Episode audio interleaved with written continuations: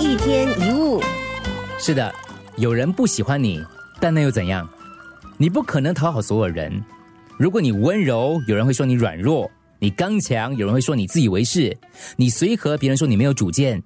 如果你坚持己见，别人又会说你太霸道、很固执；如果你试着退让，别人又说你很假，怀疑你有什么目的。总之，不管你做什么，别人都会有意见。有时更惨，如果你这样做，就会被骂。但同时，如果你不是这样做，也会被骂。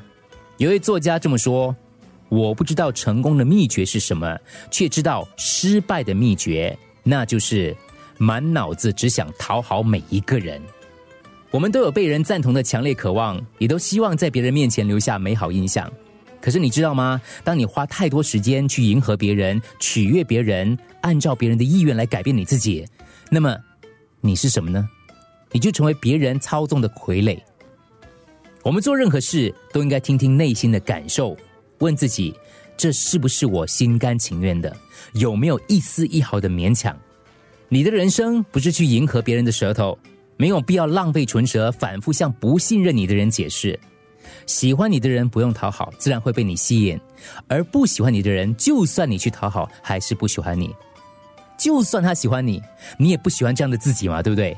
何必呢？一天一物。